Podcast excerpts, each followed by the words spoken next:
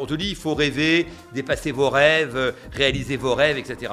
Pour moi, tout ça, c'est un peu effectivement de la mascarade. C'est-à-dire que la réalité, c'est qu'en fait, il ne faut pas rêver. Il faut avoir de l'ambition et avoir les moyens de cette ambition. Il nous manque le voyage. Voilà.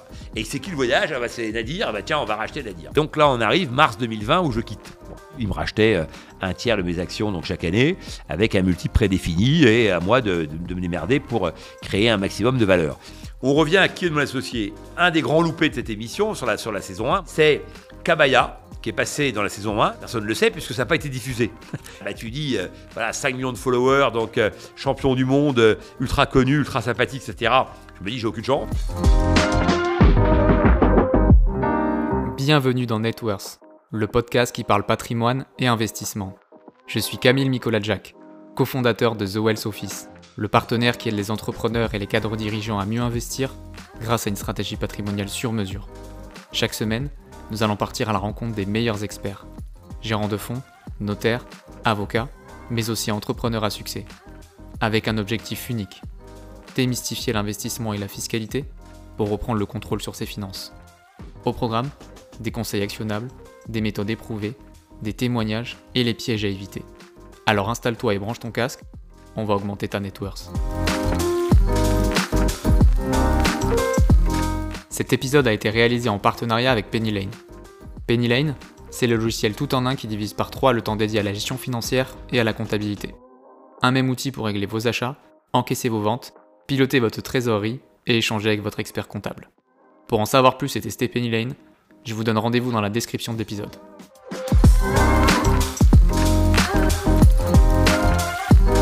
Bonjour et bienvenue à vous dans ce nouvel épisode de Networks. Aujourd'hui, j'ai le plaisir de recevoir Jean-Pierre Nadir. Bonjour. Bonjour Jean-Pierre, merci d'être avec nous aujourd'hui. Donc, je te propose de rentrer directement dans le vif du sujet. J'aimerais qu'on retrace un petit peu ton parcours euh, entrepreneurial. Et euh, bon, quand on regarde ton parcours, euh, en fait, tu as vraiment un parcours éclectique. Hein. Ouais. Commençant par la livraison de pizza, ouais. en passant par la presse, mhm. le tourisme. Internet, le tourisme. Internet, le tourisme. Qu'est-ce qui fait selon toi un bon entrepreneur? Bah, bah, c'est ça, c'est d'avoir un parcours qui euh, est à la fois adapté donc à son savoir-faire, en tous les cas à ses, à ses, capacités euh, et à ses moyens, tu vois. C'est-à-dire que pourquoi je démarre par la restauration? Parce que la restauration, euh, ça nécessite peu de capitaux et que, euh, tu vois, si demain tu veux lancer ici, pas loin d'ailleurs de, de, nous sommes, parce que nous tournons dans le 17e, donc il y avait trois candidats qui, sont présentés sur qui mon associé, qui ont une petite sandwicherie, What the fuck, qui avait fait un, un show sur le plateau. Bon là, ils sont pas loin, j'ai été les voir, donc j'ai été goûter leur sandwich, donc directement sur place et discuter avec eux un peu de, la suite des événements. Moi, moi j'ai pas investi, mais voilà, les mecs, j'avais senti que c'était des gars qui avaient un fort potentiel et, euh, euh, et je pense qu'on les, on sera amené à les revoir. Bon, en tous les cas, ils ont démarré avec un petit local, ils font les casse-dalles eux-mêmes. Bon, maintenant, ils ont deux personnes qui bossent pour eux, mais voilà, ils sont montés en puissance et ils ont pas, pour l'instant, ils ont fait avec très peu de moyens. Alors après, s'ils veulent créer une franchise, il faut faire un point de vente pilote. Là, il faut commencer à investir effectivement dans du matériel un peu plus pro. Mais en fait, tu peux démarrer. Moi, j'ai démarré par exemple les crêpes dans les campings avec la Pilix, c'est-à-dire la, plaque en fonte de ma grand-mère, quoi. Donc euh, que, que je l'avais emprunté. Bon, et donc voilà, tu peux. Tu, en fait, ce qui, souvent les gens euh, euh, rêvent, rêvent trop. Alors on te dit, il faut rêver, dépasser vos rêves, réaliser vos rêves, etc. Pour moi, tout ça, c'est un peu effectivement de la mascarade. C'est-à-dire que la réalité, c'est qu'en fait, il faut pas rêver. Il faut avoir de l'ambition et avoir les moyens de cette ambition. Et donc, il faut avoir plus d'ambition que tes moyens, parce que sinon, tu restes toujours avec les, mêmes moyens. Mais il faut pas non plus aller trop vite et trop loin, parce que sinon, tu périclites, quoi. Et donc euh, L'idée qu'en fait, il faudrait être dès le départ très ambitieux, à mon, euh, à, mon avis, donc c'est faux. Il faut être ambitieux à la hauteur de tes possibilités. Voilà. Tu vois, si tu t'entraînes, tu t'entraînes au saut en hauteur, tu dis pas je vais passer de mètre 40 si tu veux dès le départ. Donc, euh, et, et, et le record Benjamin n'est pas celui de minime, qui n'est pas celui de cadet, etc. Voilà. Et donc, en fait, je pense qu'il y a des étapes. Et donc moi j'ai commencé par la restauration parce que effectivement je connaissais grâce effectivement à mon expérience dans les crêpes et après j'ai basculé dans la pizza. Et j'ai eu l'idée, parce que j'étais assez créatif, je cherchais toujours des idées, etc., un peu novatrices. Et donc, j'ai eu l'idée d'abord de faire de la restauration en entreprise, donc produite par des restaurants, donc euh, euh qui, qui, qui, qui, qui assuraient donc euh, la production et moi je livrais. Bon, et donc ça c'était un peu Uber Eats encore une fois, donc euh, avant l'heure, quoi. Puis après j'ai fait la pizza, donc à domicile, parce que je me suis dit mais on fait que le midi, il faudrait que et puis l'outil industriel n'est pas à moi et c'est compliqué parce que les restos, bah ils sont en retard, etc. C'était voilà, il faut rappeler que je fais ça donc donc dans les années 86. Euh, quoi. Donc euh, voilà, il n'y a personne qui a pensé à quoi que ce soit dans ces domaines-là. Euh, pour trouver d'ailleurs deux caissons isothermes pour transporter, ça avait été la croix et la bannière. Et, et, donc ensuite, bah voilà, j'ai acheté un four à pizza avec l'argent que j'avais gagné sur la livraison d'entreprise.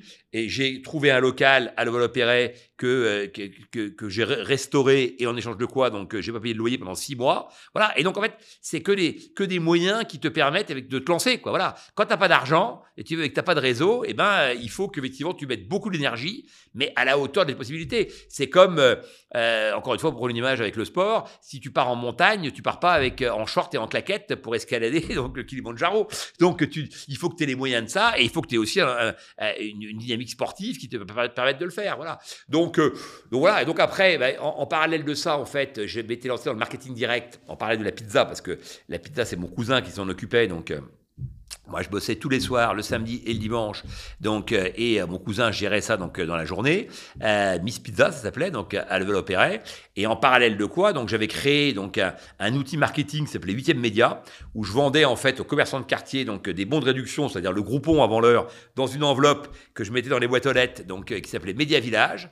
et je faisais ça donc avec le, frère du couturier Ben Simon, qui était un gars qui était aussi très créatif, bon, mais qui, qui était plus âgé que moi Hein, donc lui il avait plus de moyens, euh, et euh, donc on faisait ça ensemble, et, euh, et donc j'avais deux activités, et dans le cadre de ce, huitième média, j'ai commencé à rencontrer des éditeurs de presse, dont Robert Laffont, qui était un jeune éditeur de presse qui venait de lancer le magazine Entreprendre, et qui m'a dit, ben, viens bosser avec moi, et, et je me suis dit, ça a été une vraie opportunité que j'ai saisie tout de suite en me disant ça va être, ça, va être très bien parce qu'en fait, moi, je connaissais la vente de pub, la régie pub, ça je connaissais, j'avais fait des stages quand j'étais étudiant. Je connaissais donc le marketing direct pour développer les abonnements. Et j'avais une volonté de me lancer dans le business, mais j'y connaissais rien. Bon, alors j'avais fait mon truc du pizza, mais enfin, voilà, j'avais pas une grosse culture business. Et lui, il avait en couverture euh, Sulitzer, Afflelou, euh, euh, etc. Et je me suis dit, je vais être au cœur, là, en fait, d'un, écosystème qui va apprendre plein de choses. Et donc, j'ai rejoint donc Robert. J'ai mis six mois pour vendre. J'avais deux points de vente après, donc sur la pizza. Donc, j'ai mis six mois pour vendre. D'ailleurs, ce qui était marrant, c'est que je faisais des réunions avec des mecs en agence de pub l'après-midi. Et puis à 19h, je livrais à Neuilly les pizzas. Et je me disais, tôt ou tard, j'ai tombé sur un gars qui a dit, je vous ai vu cet après-midi. Non, non, c'était mon cousin. On se ressemble beaucoup. Tout le monde nous dit ça. voilà. Et donc, euh, euh, donc beaucoup d'énergie à défaut d'avoir euh, beaucoup de capital.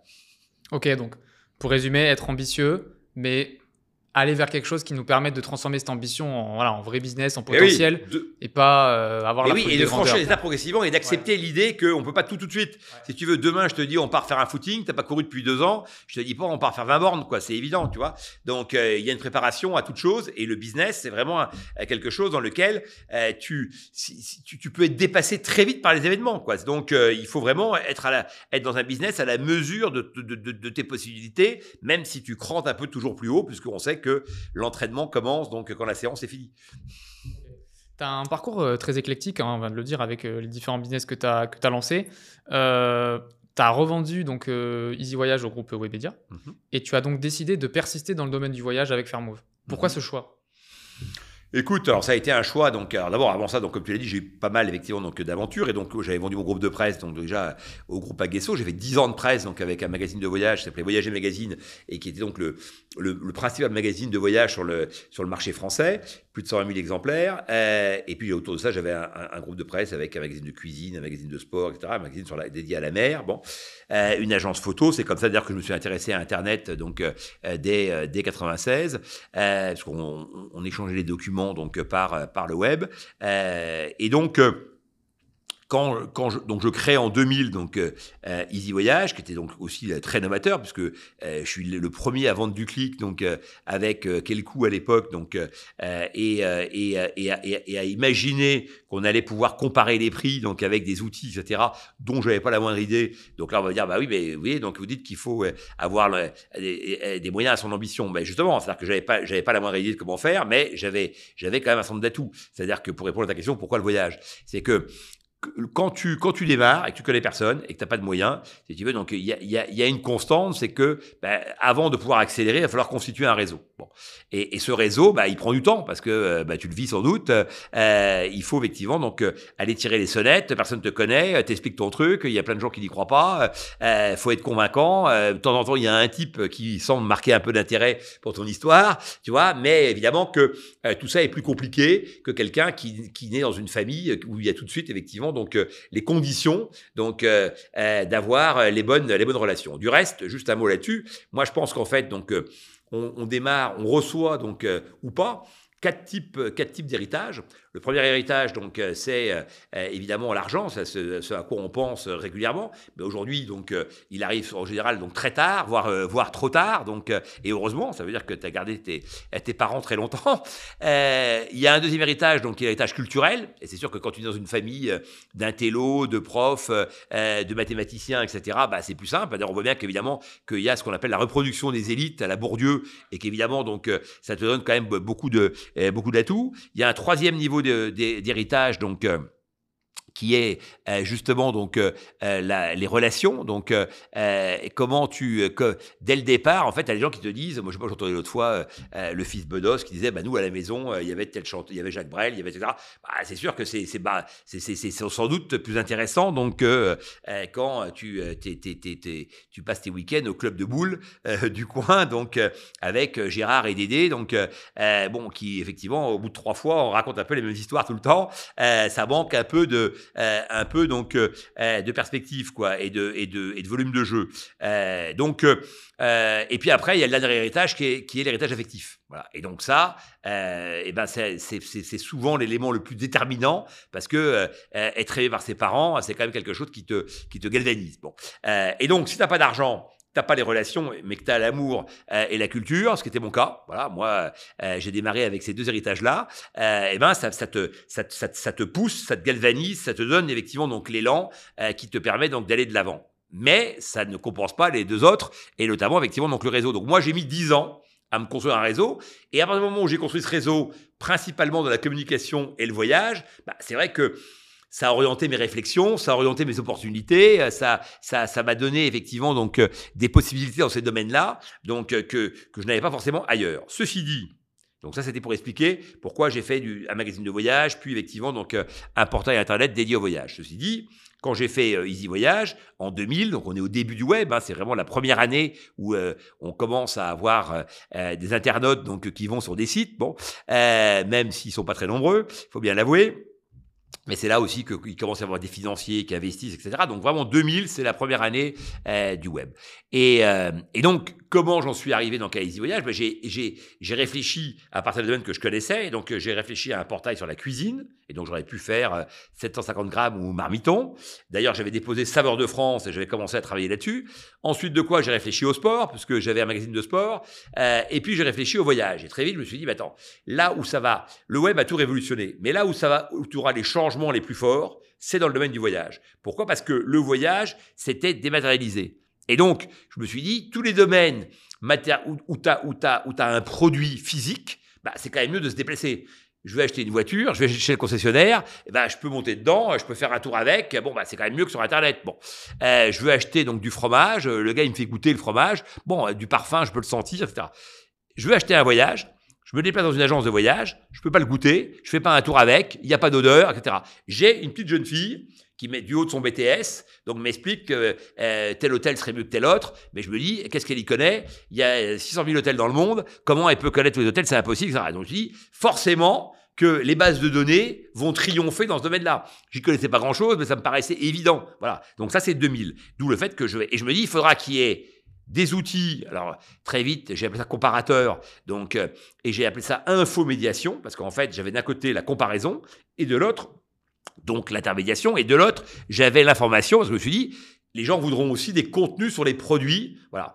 Et donc, donc j'étais très malin par anticipation. Mais j'ai pas été super malin, parce que si j'étais super malin, j'aurais fait TripAdvisor, c'est-à-dire que j'aurais compris qu'on pouvait faire produire par les autres, mais comme j'avais une culture, moi, d'éditeur, de presse, pour moi, c'était les journalistes qui produisaient, quoi. Donc, j'avais pas idée qu'on pouvait demander, donc, au chaland de produire les contenus lui-même. Ça, c'est bien malheureux que j'ai pas eu cette idée-là. Et deuxième, et deuxième chose, j'aurais même pu aller plus loin et faire Google et me dire, mais finalement, laissons faire le boulot à tous ces glands qui vont faire des sites, et moi, je vais faire un métamoteur qui va crawler tout ça et qui sera une porte d'entrée parce que j'avais compris qu'il y aurait des nouveaux intermédiaires et qu'il y aurait des gens au-dessus. Mais je m'étais un peu arrêté à mon environnement. Voilà. Ça explique, effectivement, donc, euh, le voyage, mon avance, le fait que j'ai failli poser le bilan deux fois sur les voyage en 2000, 2001, 2002, que je m'en suis sauvé par le B2B, parce qu'il n'y avait pas de B2C. Donc j'ai vendu des prestations, j'ai fait deux choses principalement. J'ai fait des contenus dans le voyage, notamment pour Wanadoo, donc, euh, euh, et euh, qui me payait assez cher pour ça. Et puis j'ai fait un magazine de voyage pour un tour opérateur qui s'appelait Partir pas cher, donc à l'époque était la star de l'époque. J'ai fait des, des contenus pour les offices de tourisme, j'ai j'ai vendu des photos. Bref, j'ai reproduit donc les schémas que je connaissais. Et puis de l'autre, j'ai vendu de la techno parce que j'y connaissais pas grand-chose, mais j'avais un peu d'avance par rapport aux autres. Et notamment, c'est moi qui ai créé la norme qui a permis ensuite, donc au tour opérateur, de parler entre eux. À l'époque, ils avaient tous des AS, des AS 400 qui étaient un monde fermé. Moi, j'ai compris que le web, c'était plutôt un monde ouvert. Ça allait changer complètement les choses. Alors, à l'époque, il n'y avait pas d'API, etc. Mais on screen scrapait un peu. Bon, eh, on se démerdait. Mais la grande différence, c'est qu'on pouvait accéder donc à l'information, on pouvait accéder à de l'inventaire, et donc c'était forcément une révolution. Voilà. Et donc je me suis dit, ça, ça va tout changer. Et donc s'il y a un domaine dans lequel il y aura une révolution très forte, c'est le voyage. Et ça n'a pas loupé parce que je rappelle que dans le domaine du e-commerce, le voyage pèse entre 35 et 50% du e-commerce donc euh, total depuis effectivement donc l'origine des temps si on met le transport et notamment donc les billets de train. Voilà. Et donc ça a été ça a été donc une, évidence pour moi euh, en termes de choix que c'était là la meilleure des opportunités. Et en plus, c'était là où j'avais le plus de connaissances. Donc, tu vois, il y a un peu des deux. Ensuite, en juin 2015, donc je vends à Omedia, donc 15 ans quand même, donc euh, tout seul à pédaler. Alors, j'ai fait un tas d'opérations financières, etc. Mais euh, n'empêche qu'effectivement, donc 15 ans à pédaler, tout seul. En 2015, donc je, je vends à Omedia. Pourquoi? Parce que l'indépendance a atteint ses limites. J'ai loupé la grosse sortie qui aurait été plutôt vers 2012, 2013, donc avec l'arrivée de Kayak, avec euh, racheté par Booking, avec l'arrivée donc euh, avec Trivago, avec euh, Liligo qui plus tard, a, enfin qui, a, été racheté donc par Odigeo et à ce moment-là donc il a commencé à y avoir un peu d'intérêt donc euh, euh, de, de, potentiel financier en tous les cas donc euh, de la part de cette boîte et puis Skyscanner donc qui après a été racheté par la chinois de Ctrip et donc moi j'étais un peu tout seul comme un gland. Donc j'étais le dernier des Mohicans. J'avais été leader européen hein, donc mais je perdais des places chaque année. En tous les cas je perdais de mon influence de manière assez forte. Pourquoi? Parce que bah, j'avais pas les moyens de résister. C'est à dire que le niveau de jeu avait changé quoi. Donc tant qu'on jouait donc avec des 30 qui ont produit du tennis donc donc euh, euh, des 30A, etc., des 30A, mais ça, allait. Quand on passe, quand on passe à des 15, euh, je pouvais encore résister, mais dès qu'on arrive avec des, négatifs, ça commençait à être plus compliqué, quoi. Les balles fusaient de partout, tu montais au filet, tu prenais des passings, bon. et c'était quoi ces passings? Bah, C'était principalement des spots télé, c'est-à-dire que Kayak et Trivago, ils ont envahi l'espace médiatique avec des spots télé comme on l'avait jamais vu, 20 millions d'euros par an, rien que sur le marché français, quoi. Donc moi, je mettais 2 millions, donc les mecs, ils arrivaient avec 10 fois plus, et puis euh, tout, était, tout était à cette échelle-là, c'est-à-dire euh, le SEO, le SIA, etc. Et donc, ça commençait à être compliqué. De l'autre côté, mes clients, qui étaient légion, ont commencé à se regrouper les uns avec les autres, puisque je rappelle que euh, Audi par exemple, c'est euh, l'agrégat de Go Voyage, eDreams, Opodo. De l'autre côté, donc, on a eu Expedia et Bookers. De l'autre côté, donc... On a Booking, encore une fois, donc, qui a racheté un tas de boîtes. Et donc, on s'est retrouvé avec euh, des, euh, des sites euh, de plus en plus gros, qui en plus rachetaient des comparateurs, donc mes concurrents. Tu vois, donc mes clients étaient de plus en plus gros, pesaient sur, mon, sur l'économie du clic, et, et en plus, donc, ils rachetaient, mes, ils rachetaient mes, mes compétiteurs. Et en plus, parce qu'un un bonhomme n'arrive jamais seul, Google lance son moteur de vol, et donc, on dégrade complètement les positions SEO. Et donc, voilà, ça, ça, le, le, le, le modèle devient, devient très compliqué. Et donc, ce qui se complique là-dedans, donc quand, tu, quand, quand, je réfléchis euh, à cette situation, c'est que l'audience devient très chère. Et moi, j'avais connu l'audience gratuite. C'est un peu comme le combat pour l'eau, donc euh, à venir. Voilà, donc euh, euh, l'eau était une denrée qui apparaissait comme étant à l'infini, en abondance totale, donc et, et gratuite. Et puis maintenant, on commence effectivement donc à voir qu'elle est chère et qu'en plus et qu'elle est limitée. D'ailleurs, évidemment, les deux étant étant liés.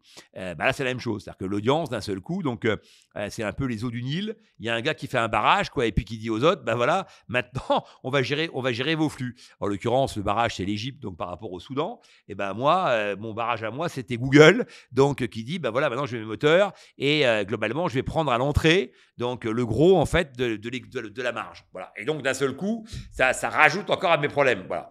Donc je me dis, l'audience devient chère, où je peux en trouver? Et là, Webedia crée un groupe dans lequel donc euh, ils agrègent un certain nombre de sites, donc en général leader dans leur catégorie, donc euh, Allociné pour le cinéma, euh, euh jeuxvideo.com, 750 grammes, 750 grammes pour la cuisine, avec une logique de dire on va faire un portail loisir, voilà, et on va avoir le plus grand portail loisir en France, donc comme disait donc euh, Marc de la Charrière, donc on va faire un portail entertainment, et il disait il nous manque le voyage, voilà, et c'est qui le voyage? Ah bah, C'est Nadir, ah bah, tiens on va racheter Nadir, voilà, et donc moi d'un autre côté ils avaient à l'époque, je vous rappelle, plus de 2 milliards donc d'invendus de pubs sur l'ensemble de leurs inventaires, tu vois, et, donc c'était une aubaine pour moi terrible. Sauf que ça, ça n'a pas duré longtemps. Pourquoi? Parce qu'après est arrivée la programmatique. Et donc, euh, tous ces inventaires, en fait, se sont commercialisés grâce à la programmatique, grâce à la data. Et du coup, moi, j'ai pu accès à ces inventaires parce que je payais pas assez cher. Donc, on a trouvé d'autres choses, etc. Et euh, pendant, euh, et donc, je suis resté 4 ans et demi donc avec Omedia. Donc, je devais rester 3 ans et demi. J'ai fait un an de plus. Et donc là, on arrive mars 2020 où je quitte. Bon. Je quitte donc euh, euh, en ayant, en ayant euh, vendu donc toutes mes actions progressivement. Donc c'était dans le deal, il me rachetait un tiers de mes actions donc chaque année avec un multiple prédéfini et à moi de, de, me démerder pour créer un maximum de valeur. Du reste, il partageait donc une grosse partie donc des synergies qu'ils apportaient et donc c'était plutôt extrêmement fair play et, et, le modèle de Webedia était vraiment un bon modèle où on était plein d'entrepreneurs dans ce dans cette boîte. Hein, J'en rencontre encore plein et d'ailleurs avec certains donc comme Thierry Boyer qui était le patron de Mixicom, qui était le, roi de l'influence. C'est lui qui a lancé euh, Cyprien, Natou, euh, euh, Squeezie, Norman. Enfin bon, toutes les stars de l'époque étaient chez Webedia, hein, donc dans l'influence. Et donc moi, j'en ai fait bosser plein. J'ai fait bosser McFly et Carlito, etc. Donc quand je dis bosser, c'est que je les envoyais à l'étranger. On faisait des vidéos sponsorisées par les offices de tourisme. Bon, et donc moi, j'étais bien dans ce groupe parce qu'il y avait, y avait une vraie émulation. Ça bougeait de partout. C'était vachement intéressant. Et moi, qui avais toujours été entrepreneur un peu seul.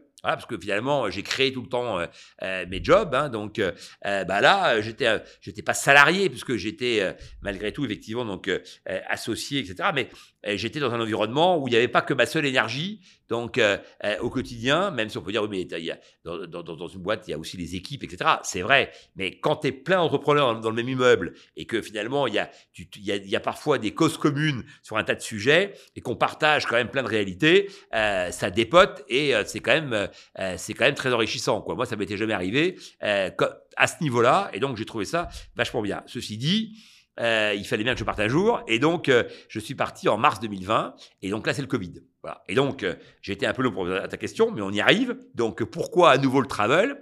Donc je pars en mars 2020, donc là j'ai des moyens, j'ai des moyens, j'ai du temps, et, et j'ai peu de pression puisque in fine, donc euh, il se passe plus rien autour. Voilà. Et j'ai de l'expertise parce que j'ai 30 ans euh, euh, de réflexion dans le domaine du voyage. Et je me dis, je vais tout faire sur du voyage. Voilà, parce que pour moi c'était évident que voilà, j'allais j'allais me j'allais me réinventer donc différemment. Alors il y avait plusieurs possibilités. La première c'était de rien faire. Voilà. Et donc bon, ça celle-là, elle m'a très elle m'a elle m'a effleuré donc une semaine et très vite effectivement donc je l'ai balayé. Pas parce que je suis animé par une soif particulière, etc. Mais parce que en fait, voilà, je pense que j'en avais pas fini avec le business. J'ai encore plein de trucs à, à, me prouver. Euh, j'ai encore plein de choses à réaliser. Et donc, euh, pour moi, c'était clair et que j'allais euh, que j'allais repartir. À partir de là, donc j'avais deux à trois possibilités. La première, c'était effectivement de dire, bah, je mets investisseur, voilà, et donc je mets des petits tickets dans des startups et je deviens mentor, effectivement, des, des boîtes en question. Deuxième possibilité, j'investis dans, ce qui me semble être donc euh, euh, le monde de demain, c'est-à-dire euh, tout ce qui tourne autour du RSE et de l'écologie et des modèles de réinvention. Et troisième modèle, donc bah, je vais dans le voyage parce que c'est là que je m'y connais le plus. et puis je suis feignant et je me dis, je vais pas tout réinventer maintenant, tout réapprendre, etc. Bon, voilà, voilà, grosso modo mes trois possibilités. Alors après, il y a d'autres possibilités pour certaines personnes, c'est de dire je vais à l'étranger, etc. Je me réinvente. Maintenant, moi, je suis nul en anglais. J'aurais pu dire tiens, je vais aller passer un an, je ne sais où, et je vais me réinventer en Australie et je vais apprendre et je vais revenir fluent, etc. Euh, tu vois où j'allais à Mountain View, je connais plein de mecs à Mountain View, et je me dis tiens voilà, c'est, je vais être au cœur euh, là pour le coup effectivement donc euh, des, de, de, de, du réacteur. Bon, mais j'ai une fille qui a 13 ans et donc, il va être scolarisé. Alors, j'aurais pu partir avec ma fille et ma femme et dire on va tous là-bas, etc. Se réinventer. Bon. Mais je me suis dit, bon, euh, il vaut mieux. Moi, comme je suis nul en anglais et que j'ai quand même. Et j'avais donc à l'époque déjà 55 ans, je me dis, ok, est-ce que, est-ce que finalement je vais pas un peu euh, bricoler? Euh, parce que en plus, euh, voilà, je vais, avoir accès à rien. Les gens, ils vont, ils vont, je vais avoir un niveau d'élocution qui va être un peu nul, alors que ça a quand même été une de mes forces donc sur le marché, sur le marché français. tu vois, donc finalement être dégradé, voilà, je vais jouer en DH, alors que finalement, moi, ce qui m'intéresse, c'est de faire la Champions League, quoi. Donc, tu vois, je me suis dit, c'est pas là, c'est pas là-bas que je vais le faire. Donc, globalement je vais rester ici. J'avais commencé à investir dans des startups donc qui euh, avaient pour vocation donc de réinventer donc des modèles. Notamment, j'ai investi donc dans Jungle, qui est une ferme verticale. Donc, euh, c'est-à-dire qu'on a un caisson, des LED, très peu de terre, très peu d'eau, et donc on réinvente euh, les modèles agricoles. Donc ça, c'est passionnant. La boîte qui était un peu référente, c'est Agricool, mais qui a déposé le bilan. Bon, et nous, Jungle, on a la plus grande ferme verticale donc d'Europe. Donc à Château de Thierry, on a 3000 mètres carrés, et ça a une boîte qui a levé après pas mal d'argent.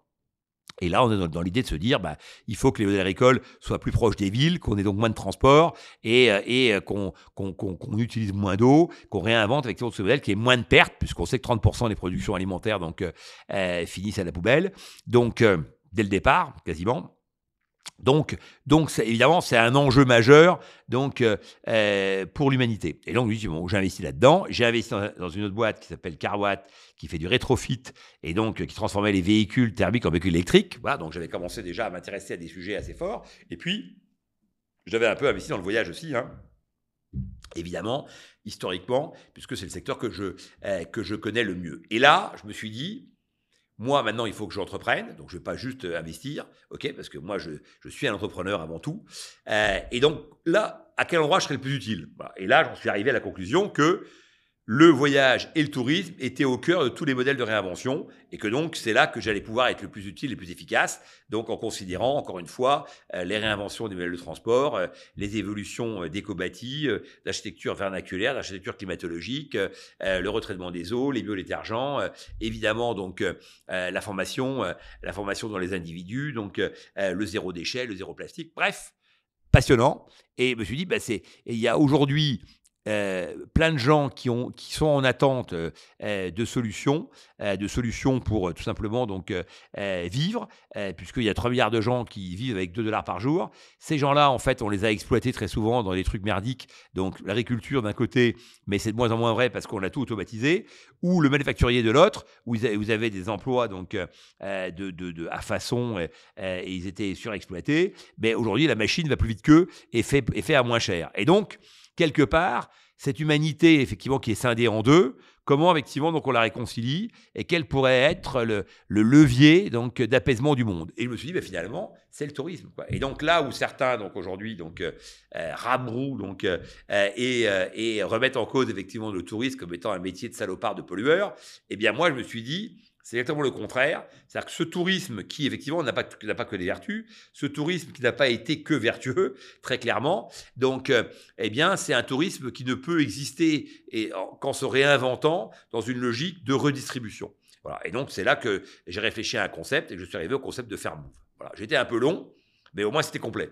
C'est complet et c'est surtout très passionnant parce que c'est comme ça qu'on voit vraiment euh, ton cheminement entrepreneurial et comment tu as su identifier des opportunités quand d'autres ne, les voyaient pas, donc que ce mmh. soit l'émergence d'Internet ou, euh, ou celle des préoccupations environnementales. C'est clair que Internet, tout de suite, j'ai pigé et tu vois, et j'ai trouvé la marque géniale, Easy Voyage. Quoi. Je me suis dit, il faut que j'ai un qualificatif, il faut que j'ai le cœur du, le cœur du modèle, c'est quoi, je parle de quoi, et, qu'est-ce que j'apporte, tu vois. Et donc j'ai dit, bah, moi j'apporte l'accès facile. Voilà, Internet, c'était euh, d'un seul coup, on avait accès à toute l'info. Il faut bien imaginer qu'avant Internet, le voyage, on tu voyais un prix dans le journal, euh, le billet d'avion pour New York, et allé le lendemain en agence, et disais, ah bah non, c'était déjà plus le même prix, tu vois. Bon, et, donc, euh, où il y avait plus de place. Bon, euh, les gens allaient chercher les brochures, ils comparaient en les talents comme ça, donc sur une grande table. Euh, et, et d'un seul coup, je me suis dit, mais Internet va tout changer, quoi. Donc on va, ça va être, ça va être une révolution. Alors je me suis dit ça. Comment? Très important. Pas parce que je suis génial, hein, mais parce que en fait, je parle avec plein de gens et je suis très curieux. Voilà. Et j'ai des copains qui en général sont meilleurs que moi. Et là, en l'occurrence, j'avais deux gars qui étaient des jumeaux, les frères Giudicelli, qui étaient euh, patrons d'un groupe de presse informatique avec qui euh, je déjeunais, j'échangeais, etc. Et qui me racontait un tas de trucs. Et c'est comme ça, en fait, que mon niveau de jeu montait. Tu vois, c'est-à-dire que quelque part, ça tombe pas du ciel. Quoi. Alors aujourd'hui, évidemment, on a, on a capacité à s'informer beaucoup facilement, mais n'empêche que la capacité à fréquenter des gens meilleurs que toi, c'est aussi effectivement, alors dans les domaines donnés, c'est-à-dire qu'en tout, meilleur que toi, je sais pas s'il faut faire des jugements de valeur au, global, mais en tous les cas, meilleur que toi sur les domaines donnés, et de s'intéresser aux, aux domaines en question et de les pousser à t'expliquer pour arriver effectivement donc à comprendre. Voilà, et c'est comme ça que j'ai fait. Et donc ça, ça a été pour Easy Voyage. Et on voit bien faire move. L'époque a changé 20 ans plus tard. Donc la première époque, c'est on démocratise l'accès à l'information du voyage. Voilà. Et la deuxième, donc Easy Voyage. Et la deuxième époque, c'est on démocratise l'accès au RSE dans le voyage. Voilà. Et donc, ça, c'est faire Move. Voilà. Alors, pourquoi Move? Parce que je me suis dit, je vais me positionner plutôt sur le, je vais englober, donc, le voyage avec l'expérience et donc, euh, plutôt le domaine du loisir. Et donc, ça, c'est plutôt le Move. Voilà. En soi. Le Move, que le voyage, c'est quand même un peu daté. Et puis, ça, il y a un côté aventure, etc. Alors qu'en fait, il y a plein de types de voyages différents, y compris près de chez soi. Et donc, euh, le Move incarnait mieux ce que je voulais faire et une, une petite touche de modernité, et en plus faire move. Si euh, par, par, extraordinaire, donc euh, notre modèle s'impose, bah, on peut imaginer qu'on puisse le développer dans d'autres pays parce que la marque évidemment prédispose à ça. Je comprends. Euh, tu, parles d'un accès facilité à l'information. Mmh. Aujourd'hui, on est en 2023. Tu, si tu devais repartir de zéro, mais que tu as Internet, tu as l'intelligence artificielle, euh, tu as voilà, toutes les, choses qui nous permettent d'aller beaucoup plus vite. Euh, on peut lever de l'argent plus facilement, on peut développer des applications, des sites web plus facilement. Comment est-ce que tu t'y prendrais étape par étape bah, pour lancer un business à succès en fait? D'abord, si tu veux, donc euh, je, je, prendrai la mesure de tout, ce que tu viens de dire et je me dirais euh, l'époque est formidable. C'est-à-dire que par rapport à tous les gens qui sont pessimistes, qui t'expliquent qu'effectivement donc euh, euh, la France donc est, un pays est un pays qui va à vélo. Donc moi je pense c'est mon confrère. C'est-à-dire que malgré les différentes péripéties qu'on vient effectivement donc d'enchaîner, on voit que la France est, est un pays au contraire qui s'est qui s'est complètement transformé en matière de business. Hein, donc depuis depuis dix ans et, et l'émission d'ailleurs qui m'ont associé donc apparaît à l'écran depuis 4 ans, donc euh, pas par hasard, parce que euh, d'un seul coup, le business est un peu au cœur de tout. Euh, il y a plus de... Moi, de mon époque, les gens voulaient, faire carrière. Aujourd'hui, ils veulent tous créer une boîte. Et, et, donc, les, les start-upers sont les nouveaux héros donc économiques, mais parfois héros tout court. on voit que ce métier d'investisseur, en plus, infuse partout. J'étais donc il y a 15 jours avec euh, mon nouveau copain Mathudi, depuis qu'on a fait l'émission ensemble, donc euh, euh, on fait des trucs ensemble. Et lui, voilà, il, veut se mettre investisseur. Dupont, au genre de rugby, est dans Origine. Ils sont toute une bande là, donc à vouloir investir. Thierry du Sautoir a aussi de l'autre côté, donc créé aussi, investi aussi pas mal. Et donc aujourd'hui, voilà, l'investissement, c'est devenu donc quelque chose de, de facile, de répandu, d'excitant et et et, et finalement donc de relativement démocratique. Bon, euh, donc ça change beaucoup de choses évidemment donc euh, euh, dans, la, création d'une boîte. Alors écoute, si je devais en, créer une aujourd'hui donc en partant de zéro, je ne sais pas ce que je ferais parce que je ne sais pas d'où je partirais. C'est-à-dire que je ne partirais pas du tout du même point qu'à l'époque, puisqu'à l'époque, moi, quand j'allais m'informer, j'allais à la bibliothèque, donc à d'Enfer Rochereau, parce que j'étais à la CTU rue Daru. Donc et d'ailleurs, la première année, c'est comme ça que j'ai mis l'argent de côté, c'est que j'avais commencé à bosser et je déjeunais, je dînais au resto U tous les soirs et euh, je mettais tout de côté, euh, je payais ma piole, donc euh, j'avais gardé ma piole un an de plus et j'achetais même pas les journaux, j'allais donc à la bibliothèque à d'Enfer Rochereau les lire. Et comme j'étais un mec sympa, ça, on l'a pas encore dit. Donc, euh, euh, j'ai souvent raconté ça que l'empathie euh, est, un, puissant moteur aussi donc de développement personnel, mais aussi business. Moi, les gens m'aimaient bien, et donc à la cantine, j'avais double ration, et à la, bibliothèque, la bibliothécaire me gardait les journaux, et donc j'allais deux fois par semaine, je récupérais Le Monde, Figaro, etc., et je lisais donc après dans ma piole, et je découpais, j'avais une paire de ciseaux, je découpais les articles, et je les mettais de côté, etc.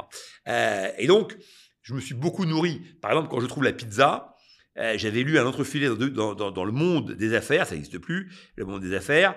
Euh, j'avais lu un, autre filet sur un gars qui lançait un truc de, pizza, donc Domino's Pizza aux États-Unis, en Californie précisément, je crois, de mémoire. Euh, voilà. Et donc il avait, le mec, il avait deux centres, etc. Je sais pas quoi. Il avait fait trois lignes là-dessus, tu vois. Et voilà. Et je m'étais dit, tiens. Et six mois après, quand j'ai réfléchi à mon truc, et je me suis dit, mais c'est trop compliqué notre truc, etc. Et moi, j'avais fait des crêpes, j'avais retenu ce, truc de pizza, et je me dis, mais ça qu'il faut faire, en fait, pizza salade. Voilà, alors j'ai un peu modifié le concept, mais n'empêche qu'effectivement, donc, je suis bien parti d'un truc que j'avais lu, tu vois. Et au début, j'avais oublié, et ensuite, ça m'est revenu. Et donc, euh, Aujourd'hui, si je devais donc me lancer, euh, j'aurais, j'aurais un niveau de jeu. Moi, je ma fille qui a 13 ans, euh, elle a un niveau de maturité qui n'a rien à voir avec celui que moi j'avais, donc comme âge. Moi, je, je connaissais pas grand-chose. On avait trois chaînes de télé, euh, je rappelle. Donc euh, voilà, moi je bouquinais beaucoup ça a été ma mon ouverture évidemment donc sur le monde. Euh, je l'ai souvent raconté, donc les, livres qui m'ont euh, qui m'ont construit. Donc moi j'habitais un petit bled en Bretagne et donc euh, voilà, l'élévation pour moi elle était elle était culturelle, elle était intellectuelle, mais j'avais très peu de gens avec qui échanger. Donc un copain ou deux moins plus intéressant que la moyenne, donc et ma mère qui était très forte. Voilà, mais ça faisait pas non plus un, niveau de jeu business très très fort parce que je, je connaissais personne dans le business. Bon, et le business m'est venu par la lecture. C'est vraiment ce qui m'a amené au business. J'ai lu Sulitzer, je raconte souvent ça.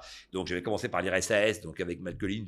Donc, et, c'était, moi, je me disais, ce gars, la géopolitique, c'est formidable, quoi. Donc, évidemment, euh, enfin, sur fond, évidemment, euh, euh, complètement de, de, de, de, bouquin de gare, mais n'empêche qu'il y avait quand même, tout était, tout était, tout était documenté. et puis après, évidemment, donc, Sulitzer sur le business, le roi vert, par exemple, sur les mécaniques financières. Moi, je ne savais même pas comment ça marchait la bourse. Alors après, j'ai lu Attali, la, famille Sur comment on crée une banque, etc. Voilà, moi j'ai tout appris euh, dans euh, dans les livres parce que j'ai pas fait d'études, j'ai fait un BTS, bon, euh, de pub, et j'ai pas fait d'études parce que j'ai pas de fric. Moi, j'aurais adoré faire des études jusqu'à 80 80 balais. Quand j'étais à la CTU, j'avais un pote qui avait 40 ans et il, était en il était en doctorat de philo. Mais moi, c'était pour moi, c'était l'absolu, ça. Moi, j'aurais adoré faire des études de haut niveau et à l'infini parce que apprendre, c'est quand même ce qu'il y a de plus intéressant. Donc, pour revenir à ta question, Qu'est-ce que je ferais aujourd'hui? Bah, je, je m'intéresserai à tous les domaines que tu as évoqués. Donc, euh, évidemment que euh, l'intelligence artificielle donc euh, euh, ouvre des perspectives, euh, mais aussi aussi donc les plateformes et, le et le et le service. Il n'y a jamais eu autant de autant de services. Donc on, parle de service à la personne pour la fin de vie, mais aujourd'hui donc en pleine vie, il y a énormément de services à disposition. Comme effectivement donc nous on, a, on, ne connaissait pas donc à mon âge et donc je pense qu'il y a encore des services à inventer. Je pense que il y a autour effectivement donc du pour moi l'une des révolutions importante, c'est quand même donc euh, l'aspect euh, militant de la consommation, tu vois, qui fait que tu peux créer des communautés. On revient à qui est mon associé. Un des grands loupés de cette émission sur la, sur la saison 1, moi j'y étais pas, donc j'en parle d'autant plus facilement, c'est Kabaya, qui est passé dans la saison 1, donc euh, de qui est mon associé. Personne ne le sait puisque ça n'a pas été diffusé. et ça n'a pas été diffusé parce que aucun investisseur n'a voulu y aller et qu'ils ont trouvé la séquence pas terrible. Donc ils l'ont même pas montré.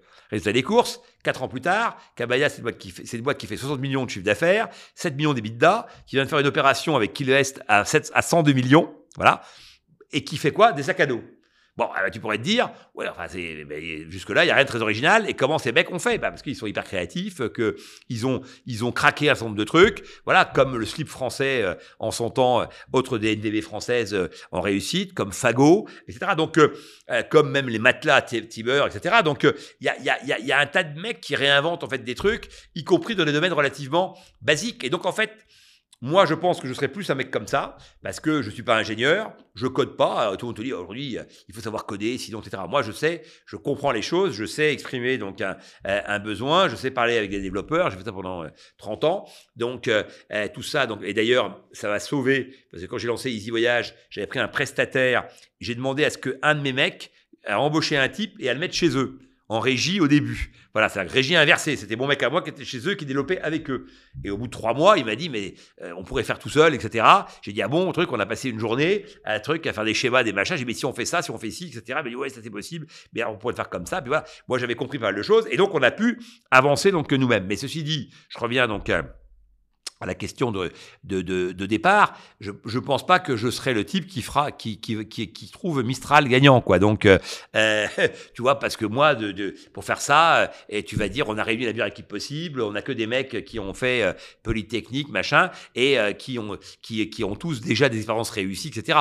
Donc, moi, je démarre, je m'attaque pas à des, sujets comme ça parce que je me sens pas capable d'être euh, suffisamment disruptif et de, créer un élan. Et après, comment tu lèves du fric? En France, tu lèves pas d'argent, donc de manière suffisante, si t'as pas le parcours qui va avec. Et donc, aujourd'hui, tu débarques avec un post-it, tu lèves pas d'argent. Aux États-Unis, oui. À Mountain View, effectivement, moi, j'ai connu encore une fois, donc je raconte tout le temps, tout le temps, donc euh, Sam Shark, euh, Hotel Tonight, le mec, il avait levé 2 millions sur un post-it, 25 millions sur un POC, et ensuite, il a levé 200 plaques, quoi. Il a vendu sa boîte 500, 600 millions ensuite donc euh, à Airbnb. Mais parce qu'aux États-Unis, ça va très vite. On peut, on peut prendre l'exemple de Airbnb. Hein, je prends toujours l'exemple de Betty Cassa, donc qui a été le, le, modèle a été inventé en France. Elle avait un an d'avance, donc euh, euh, la jeune fille qui a fait ça. Voilà, donc sauf que, euh, sauf que effectivement, donc Magali, donc elle avait lancé sa boîte, elle était, elle a levé 300 000, mais eux ils ont levé 400 000. Bon bah ok, ils étaient à égalité, sauf que l'année suivante ils ont levé 2 millions, elle a relevé 100 000, et puis après ils en ont levé 20, et elle n'a plus relevé du tout. Des courses, elle a déposé le bilan, et ils en sont, ils en sont à 6 milliards et demi Airbnb. Donc c'est pas juste une histoire de se dire ah bah tiens si j'avais eu l'idée mais entre l'idée et le délivré il y a un écart il y a 6 milliards et demi 6 milliards et demi d'écart là en l'occurrence tu vois. Donc euh, donc moi j'irai sur des sujets où euh, je pense que euh, il y a encore des il y a, il y a des choses à faire. Et donc les choses à faire c'est quoi? Pour moi c'est tout ce qui aujourd'hui en fait c'est tout ce qui tourne autour de l'économie du partage et de l'upcycling quoi. C'est tout ce qui en fait aujourd'hui est produit et qui ne sert plus à rien voilà. Et sur lequel, en fait, tu as une valeur. Tu vois, Caudalie, ce qui est génial dans les, dans les produits cosmétiques Caudalie, c'est qu'au départ, tu pars de pépins de raisin, donc ils partent d'un château, ils font du vin, hein, et euh, la fille aînée donc euh, de la famille Catiard, donc euh, qui a ce château, euh, a son prof de fac qui vient la voir donc au château et qui lui dit tiens c'est marrant tous ces pépins, etc., que vous en faites quoi? Eh ben, elle dit, on n'en fait rien, on les balance. Donc, euh, c'était juste après les vendanges. Elle dit, ah bon euh, Mais vous savez qu'il y y a beaucoup de, sur le plan nutritionnel, etc., il y a beaucoup de vertus. Donc, euh, dans ces, dans ces, elle dit, ah bon Ça, c'est la question. Elle fait des produits cosmétiques et, et comme dit sa mère, donc aujourd'hui, donc elle pourrait racheter quatre, quatre fois ou dix fois ou cent fois le château. Quoi. C'est, c'est, c'est eux qui, qui ont, qui créent, tu vois. Et donc, à partir de, moi, je trouve ça fascinant.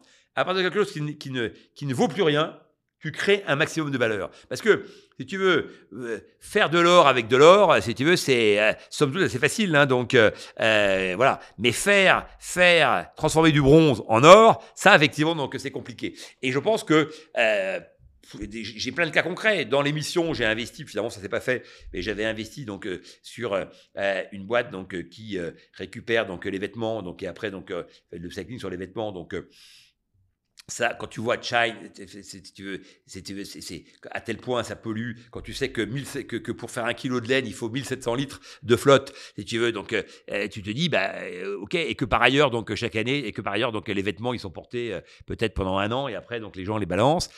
donc, maintenant, donc tu as tout un marché effectivement de la revente, évidemment, donc et tu as les modèles black market, etc. Très bien pour les pour les produits, donc pour les produits donc bruns et blancs, mais tu peux, tu pourrais aussi effectivement donc te, te te dire que, par exemple, moi, c'est une idée que j'ai, je ne l'ai pas encore développée, mais je pourrais, je pourrais le faire, si tu veux, que euh, as en France, on dit les Français, effectivement, on gueule tout le temps parce qu'il y a trop d'impôts, ils n'ont pas assez d'argent, etc. N'empêche que c'est un pays, effectivement, donc euh, sans doute c'est le pays où il y a le plus, où les gens sont le plus propriétaires de leur, euh, de leur maison donc, et de leur logement. Dans toutes ces maisons et dans tous ces logements, il y a des chambres, effectivement, qui sont vides. Et une fois que les enfants sont partis, euh, les gens, ils ont deux chambres de vide. Et tu, bah, voilà, moi, je propose, effectivement, donc, de développer un modèle qui permettrait de, de valoriser ces chambres-là. On va dire, ça existe, c'est Airbnb, non, parce qu'Airbnb, ils vendent les apparts en totalité. Donc, ils louent des apparts à la semaine. Euh, certes à la nuitée, mais euh, principalement en totalité. C'est fini l'époque où on reçoit chez soi, donc euh, dans une formule BNB. Or, en France, on pourrait développer, on, manque de chambres d'hôtel, puisqu'on a 600 000 chambres d'hôtel en France contre 700 000 donc en Espagne, et, et, on pourrait se dire, bah, les chambres, plutôt que de construire des chambres, et donc de polluer, etc., bah, on va utiliser donc, le parc existant, et on va proposer aux gens donc euh, de louer des chambres chez eux, voilà, et donc ça, de retrouver l'esprit BNB avec une charte, etc. Donc BNB, euh, bed and breakfast, donc euh, à l'anglaise, euh, qui aujourd'hui pourrait marcher. Alors moi, j'ai investi dans une boîte qui s'appelle Colibri Intergénération, donc qui propose donc dans le cadre de la loi Elan à des gens qui ont plus de 60 ans de louer une chambre à des gens de moins de 30 ans. Bon, très bien. Mais ça, on pourrait casser les codes et aller bien plus loin, parce que typiquement, ces gens de 60 ans qui ont une maison en Bretagne et qui ont deux chambres de libre, eh ben, ils seraient sans doute très heureux d'accueillir un couple d'Allemands qui a le même âge ou un couple d'Anglais qui a le même âge qu'eux, euh, d'échanger culturellement, de leur présenter un peu leur région, euh, euh, d'aller au resto, etc. Donc avec eux, et bref, de se faire des amis qui viennent d'ailleurs et avec qui ils partageraient donc un certain nombre de, choses en commun et, surtout ce qu'ils n'ont pas, ce qu'ils, ce ont pas, ce qu'ils n'ont pas vécu les uns et les autres et, qui est un partage d'expérience formidable. Voilà. Et donc, euh, je pense que autour de ces sujets, comment optimiser Je vois qu'il y a Home, Camper, par exemple, voilà, qui te propose donc de dire, bah, dans ton jardin, tu accueilles un camping-car, plutôt que le camping-car, ils sont des, des, des, parkings de villes qui sont merdiques en général, parce qu'on les a mis vraiment dans les coins les plus pourris. Bon, et eh ben, tu payes 10 euh, euros et euh, tu, tu vas chez quelqu'un euh, et tu gardes ton camping-car, etc. et tu as accès à l'eau, tu as accès à un certain nombre, de services, etc.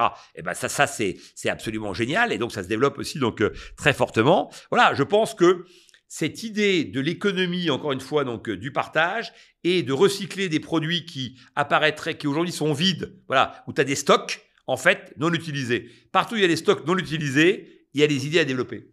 C'est le cas du covoiturage, hein, donc euh, typiquement, voilà, euh, le covoiturage naît de ça. C'est du stock de sièges qui est non utilisé, parce que le mec est seul dans sa voiture. 80% des voyages en France, en voiture, c'est 1,1 personne. Voilà, donc plus polluant que deux fois plus polluant que l'avion. Donc dès que t'es deux, t'es à égalité, et après à trois, tu commences donc à, à, améliorer le score. Donc le covoiturage, forcément, ça a été une invention géniale de mon ami Mazella, donc euh, et euh, qui, euh, qui, qui, qui, qui, ne coûte pas grand-chose. Bien sûr, après, il a de l'argent, etc., pour, pour faire un leader mondial. Mais au départ, l'idée de dire, bah, il y a des sièges vides, il y a des gens qui ont besoin d'être transportés. Moi, je faisais du stop quand j'étais étudiant. D'ailleurs, j'ai tout le temps à, Frédéric. Je suis vraiment un gland. C'est moi qui aurais dû trouver ce concept. Parce que je connaissais, le, moi, j'ai beaucoup, beaucoup de voyages en stop. Et donc, au départ, d'ailleurs, je, covoiturage.fr, parce que ça s'appelait comme ça, sa boîte, je, je disais tout le temps, c'est, c'est, le, c'est le stop payant, quoi, pour moi. Est-ce que, Jean-Pierre, ton expérience euh, en tant qu'entrepreneur, euh, elle a influencé également euh, tes choix en matière d'investissement? Parce qu'aujourd'hui, tu es investisseur, tu l'as dit au travers de l'émission. Est-ce que toute ton expérience t'aide à mieux cerner les projets? Est-ce que tu investis plus sur le projet lui-même ou sur le porteur? Tu parles d'empathie, mm-hmm. c'est plutôt quelque chose qui, qui revêt de la personne.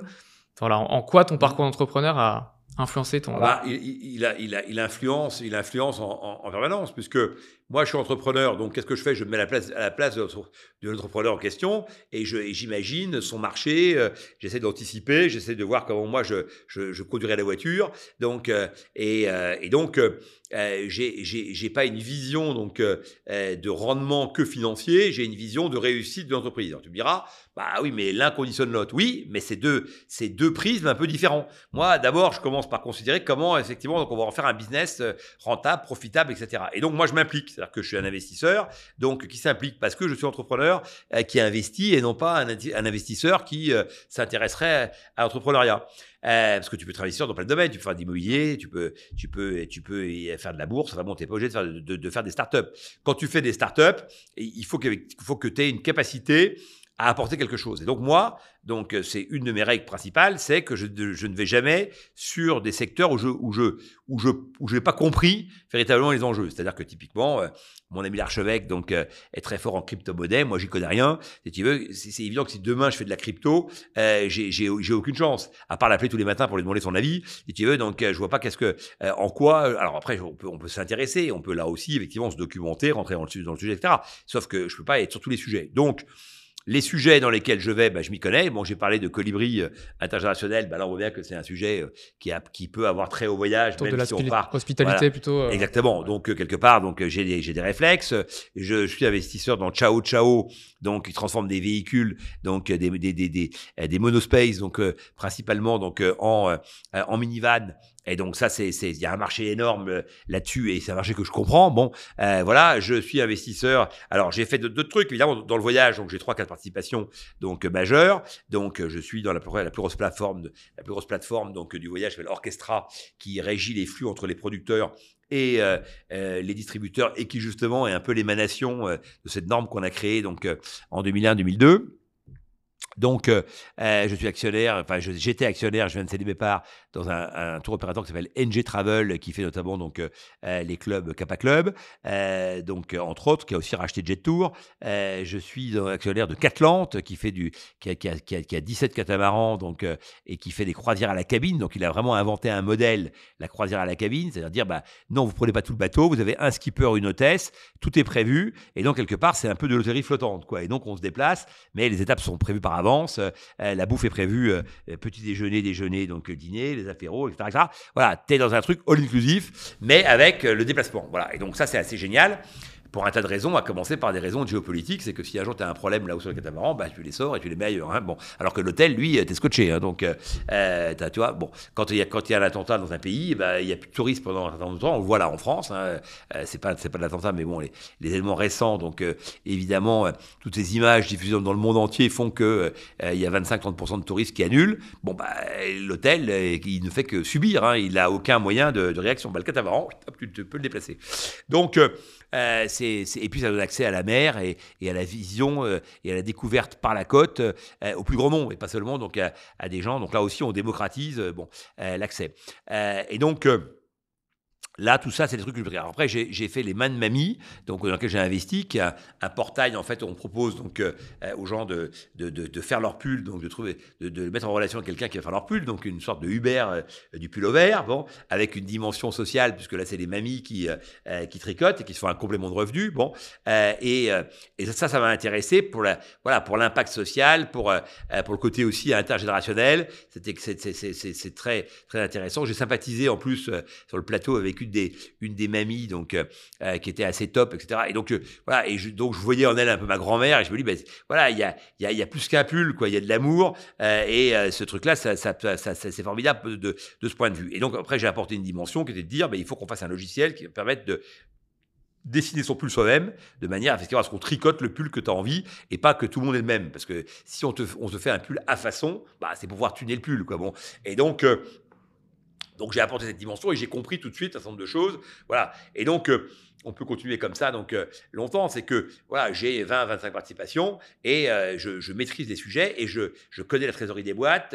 je regarde les reportings, j'appelle j'appelle les entrepreneurs. la plupart du temps le samedi. Et j'ai évidemment donc aussi donc Biotimix, mais donc qui était qui était que j'ai arraché de haute lutte à, Eric Larchevêque sur la saison 2 de qui mon associé, Nelly Prit, parce que là pour le coup le concept était bien. Donc, le, c'est-à-dire que c'est, on est sur le marché donc euh, du Thermomix de la beauté. Donc, il y a un petit robot et tu fais tes produits de beauté toi-même. Donc, sur le marché du euh, do it yourself. Do it yourself, c'est un marché qui a explosé quand même avec le Covid. Et donc, il fallait pas être très malin pour comprendre que euh, si les gens font du pain eux-mêmes, si tu veux, ce qui est un peu débile parce que le pain ça coûte pas très cher, ça coûte cher mais moins cher que quand tu le fais. C'est l'expérience, la satisfaction. Oui, mais là le produit de beauté, ce qui est génial, c'est que tu as l'expérience, la satisfaction, mais tu as surtout le coût c'est que la crème contour des yeux que tu mets pas encore, tu mais tu verras qu'on sera plus vieux, tu ça vaut 45 euh, euros, tu vois. Et, elle, elle l'a produit à 1,80 quoi. C'est-à-dire que, et encore, je crois qu'on a une formule à 1,30. Bon, tu vois. Et donc, tu te dis, les cosmétiques, c'est 90% de marketing. Donc en fait, si tu gardes que la matière, ça coûte quasiment rien. Quoi. Et donc, et si, si tu as le robot pour le faire, parce que ce qui est chiant, c'est de touiller soi-même, etc. Mais quand parce que tu as, as, de la perte et puis tu ne doses pas forcément bien, etc. Alors que là, le robot, il fait tout. Et donc je me suis dit, c'est génial. Et la fille a fait Polytechnique, euh, donc l'entrepreneuse, Nelly, euh, c'est ma, ma chouchoute parce qu'elle est euh, très forte, voilà, elle comprend tout, elle va très vite. Alors elle, est, elle a un petit problème, c'est qu'elle a les défauts de ses qualités, mais ça c'est toujours comme ça, c'est qu'elle est un peu trop prudente. Voilà, et donc moi, j'ai contribué quand on lui demande, mais Nadir, il t'a apporté quoi? Il dit, il m'a apporté, donc il m'a appris à dépenser de l'argent. Voilà, parce que moi, je dis, faut investir, faut aller de l'avant. Et là, on vient de racheter donc euh, un concurrent à nous, et donc on est dans une, dans une grosse phase d'accélération. Donc euh, c'est boîte qui gagne de l'argent depuis euh, quasiment toujours, qui qui est en progression de 50% de chiffre d'affaires par an. Voilà, donc on est et donc là, qu'est-ce que j'ai apporté J'ai aussi une bonne vision de la communauté. J'ai bien compris effectivement un certain nombre d'enjeux, et donc j'échange avec elle. Et dans l'échange, parce que moi, je n'ai pas d'idée qui sort comme ça qui tombe du ciel, c'est-à-dire que l'échange avec l'entrepreneur, donc c'est aussi donc euh, un, une addition donc euh, euh d'expérience, d'idées, et puis euh, un croisement d'énergie, quoi. Donc chacun envoie l'énergie à l'autre, et, ça c'est assez rare en fait les croisements d'énergie, c'est que souvent la plupart des gens en fait ils te pompent ton énergie, tu vois. Et donc et donc toi tu donnes et les gens, effectivement, ils aspirent, ils aspirent. Et donc, il y a un côté épuisant. Ce qui est bien avec les start c'est que euh, le mentor reçoit en échange aussi pas mal de choses. Donc, moi, ça me fait rester jeune. Voilà. Et donc, ma, cour de, ma cure de jouvence à moi, au-delà de Biotimix, c'est d'échanger donc avec des gens plus jeunes, des gens plus créatifs et, qui te poussent aussi, tu vois, donc, euh, dans, tes, dans, pas dans, tes retranchements, mais dans, dans tes réflexions. Voilà. Et donc, c'est pour ça que maintenant, donc, je veux créer un club deal, donc euh, Fairmove Invest, donc qui aura vocation à pousser effectivement donc les startups du monde euh, du monde du tourisme, euh, toutes les startups qui dans l'hospitality ou dans le dans, dans, la mobilité douce vont apporter donc des solutions. on voit que dans les salons, il y a un salon qui s'appelle Foodtech, tu as 400 400 stands d'entrepreneurs qui ont qui rivalisent donc de créativité et d'ingéniosité. Et tout à l'heure tu as dit que c'était de plus en plus simple de trouver de l'argent, ça a été vrai ça se corse quand même, ça devient plus compliqué. Et donc, pour aider les méritants, pour aider ceux qui apportent des vraies solutions, eh bien, euh, Fairmove Invest donc, propose à euh, des investisseurs individuels de bénéficier de nos conseils, de bénéficier de notre expertise, de notre analyse et d'investir avec nous dans les startups de demain. Voilà. Et tu fais ça comment euh, tu tu passes par un, prestataire Oui, euh, alors moi je me suis adossé donc à la plateforme Tudigo. Donc euh, pourquoi? Parce que j'avais fait la levée de Fermo avec eux. Donc on avait levé un million et demi, un peu plus, un million cinq cent cinquante mille. Donc euh, donc en trois semaines, 500 000 euros donc en une journée. Et eux ils ont les agréments AMF, ils ont trois analystes. et donc je m'adosse à une structure un peu solide. Donc moi j'apporte l'expertise travel, ils apportent l'expertise financière et ensemble on identifie donc les cibles. C'est moi qui apporte mon deal flow mais euh, euh, ils, ils apportent leur, euh, aussi effectivement donc leur, leurs outils d'analyse en fait des boîtes. Et puis après, bah, on, propose donc aux membres du club, donc ça coûte 300 euros. Donc au départ, on avait commencé à 1000, mais finalement on est passé à 300. Pourquoi? Parce qu'en fait, on a, on, a perdu six mois parce que l'AMF, etc., etc. Et donc, euh, bah, les six mois en question, donc on fait que on a pris du retard. Et donc maintenant, j'en dis, ouais, mais on doit bien voir les boîtes avant de, avant d'investir. Alors que le problème, alors que l'intérêt d'un club c'est que tu payes pour justement avoir accès aux boîtes. Donc les deux premières, on va les, on va, on les sort là le 11 septembre, le 11 juillet, pardon le 11 juillet. Donc, euh, et ensuite, on propose effectivement donc euh, aux membres. on a déjà donc une centaine de membres et on veut monter à 500. Voilà. Les 500 d'après, ils seront à 600 euros et après, ce sera 1000 euros. Donc, sur euh, la suite des événements. Au départ, on commence avec 6 deals. Donc, euh, sur l'année. Hein, donc, euh, jusqu'à la fin de cette année. Et puis après, peut-être qu'on passera à 10 deals. Mais on veut faire pas trop de deals parce qu'on veut pouvoir les piloter, les mentorer, les animer, les, les, pousser quand il y a du B2B à faire. Et donc tout ça effectivement donc nécessite d'avoir du temps pour évidemment donc mettre en place tous ces schémas. Et donc si tu as trop de boîtes, à un moment donné, évidemment tu t'exploses. Hein. Ouais. Euh, tu nous as parlé de tous tes investissements et toutes tes participations. C'était vraiment euh, euh, passionnant. Merci d'avoir partagé ça avec nous. Est-ce qu'il y a un deal que tu aurais loupé l'émission Qui veut être mon associé et que tu regrettes d'avoir loupé Un deal que j'ai loupé, que je regrette d'avoir loupé. Tu vois, déjà, déjà, je réfléchis, c'est mauvais signe. Ça veut dire qu'il n'y a pas vraiment de deal. Euh, je me suis fait battre, hein, donc euh, j'ai fait des propositions qui n'ont pas été retenues euh, parfois. Donc, mais en fait, derrière, ça s'est pas fait non plus. C'est-à-dire que Capilium, par exemple, donc ces gens qui recyclent les cheveux, ces deux garçons là, c'était vachement, c'était très sympa. Je pense qu'il y a un gros potentiel, même si c'est très risqué. Mais finalement, donc le deal s'est pas fait.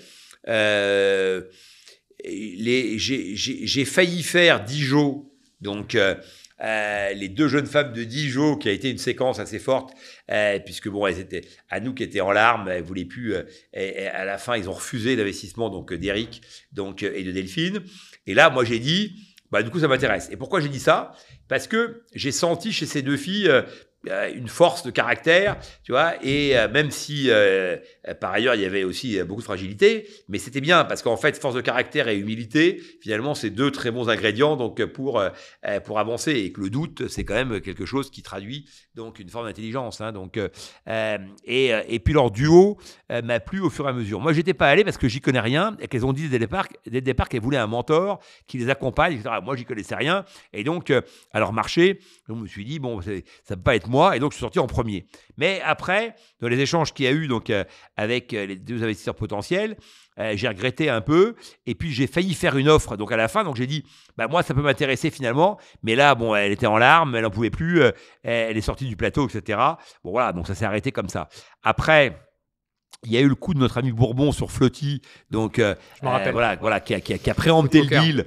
Voilà, moi, j'ai pas réagi. Pourquoi? Parce qu'en fait, je trouvais que ce qui était important, c'est que quelqu'un fasse le deal. Et, donc, euh, que ce soit moi ou lui, euh, finalement, euh, c'était pas très important.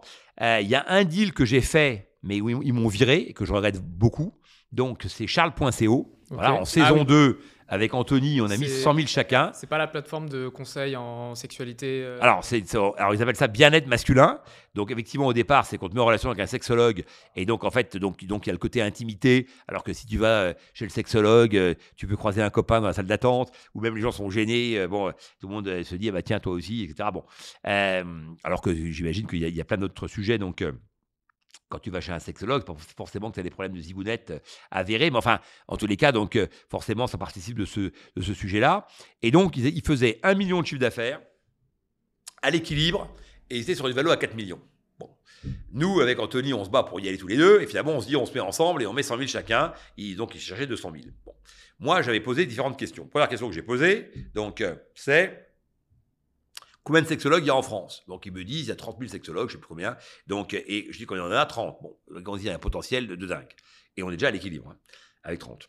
Deuxième, deuxième, alors je, tiens à dire à toutes les jeunes femmes qui regardent et qui, voient de quoi on parle, que le sexologue qu'ils ont montré dans l'émission, euh, qui est une sorte de Georges Clooney, donc, euh, de cette plateforme, ils sont pas tous aussi beaux, hein, donc, mais, en tous les cas, parce que lui il a vraiment beaucoup de talent, ce gars-là, il est beau, il parle bien, etc. Donc euh, bon voilà, on, on s'était marré donc autour de ça, le Georges Clooney, donc de Charles Poinco. donc toujours est-il que acte 1, gros potentiel de développement sur le modèle existant. Acte 2, une fois que tu as embasé les hommes en question et qui payent à l'abonnement, tu peux leur proposer les problèmes de cheveux, les problèmes d'embonpoint, les problèmes d'insomnie du sommeil, donc de, euh, les problèmes effectivement donc euh, de euh, d'amener du sommeil. Donc il y, a plein de choses qui s'enchaînent et tu te dis, bah, attends, mais en fait c'est un potentiel de dingue. Acte 1 en France. Tu dis, mais après si tu traduis en anglais, en allemand, etc. Est-ce qu'il y en a? Non, pour l'instant, il n'y en avait pas des, équivalents. Voilà. Et donc, le plus dur est fait, c'est-à-dire que le Doctolib avec une visio, donc euh, hyper, hyper, hyper spécialisée, et après, qu'est-ce qui t'empêche d'ajouter euh, une, couche sur les femmes, sur différents sujets sur lesquels elles n'auraient pas envie de se déplacer parce que ça sera un gain de temps, etc. Donc, Là, tu, je, moi, je me dis, mais donc, on était, super excités avec Anthony d'investir dans cette boîte. Les deux mecs sont très bien. Euh, donc là, on est la première saison, donc la saison 2, on avait tourné en avril-mai. Et euh, donc, je les appelle au mois de juillet. Il me dit, ouais, on est un peu court là, est-ce qu'on peut se voir en septembre? Bon, on se voit en septembre. Euh, et là, il me dit, ouais, écoute, bon, bah, euh, la valo à 4 millions, ça peut être possible, etc. Parce qu'en fait, on a une valo bien meilleure. Bon. Euh, j'ai bon, euh, combien? Et ben, il me dit, bah, on a une valo à 6, mais avec un hors-note, etc., etc. Puis après, la valo est montée. Donc, je leur ai dit, mais vous êtes des glands. 6 millions, c'est débile. Nous, on va faire une boîte à 100 millions. Votre truc, ça va exploser complètement. Donc, vous n'allez pas maintenant vendre à ce prix-là ridicule, même a un hors-note. À la fin, vous allez perdre quasiment toute la valeur, on va en créer un maximum. Alors après, il dit, oui, mais nous, on a, on a, moi, l'un des deux avait, avait besoin, effectivement, donc, euh, d'argent, ou en tous les cas, donc on n'en avait pas. Et donc, il se disait, mais c'est bien quand même à un moment donné de pouvoir s'acheter un appart ou faire un truc. on a tous vécu ça. Donc, euh, moi, je, lui dis, ça, tu vas le traiter en hors note, en, en, en, en complément de prix, effectivement, en hors note l'année prochaine. On peut faire un LBO. Exactement. Et on va effectivement donc avoir un montage qui permettra, voilà, parce qu'on gagne de l'argent. La boîte gagne du fric. Elle, commence, elle était à l'équilibre et là, elle, commençait, elle a commencé à en gagner. Donc, lui, bah, voilà, on pourra s'appuyer là-dessus. Et c'est la boîte qui va rembourser ton truc. Et donc là, c'est un montage génial pour toi.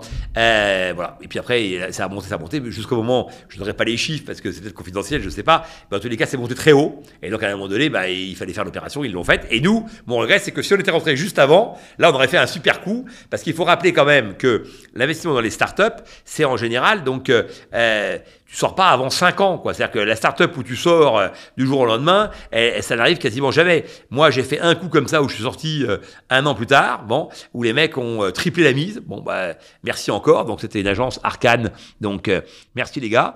mais, mais la plupart des boîtes, là, je vais faire une, une belle opération donc sur Orchestra. Bah, c'est, je suis, j'ai investi en, en 2019. Voilà. Et là, on va être en 23. Je vais sortir 4 ans ou 5 ans après. voilà. assez rapide. Oui, ce qui est déjà assez rapide, mais bon, c'était moi qui étais déjà très installé, que je connaissais bien, etc. Tu vois, euh, NG Travel, j'ai dû sortir au bout de 5 ans.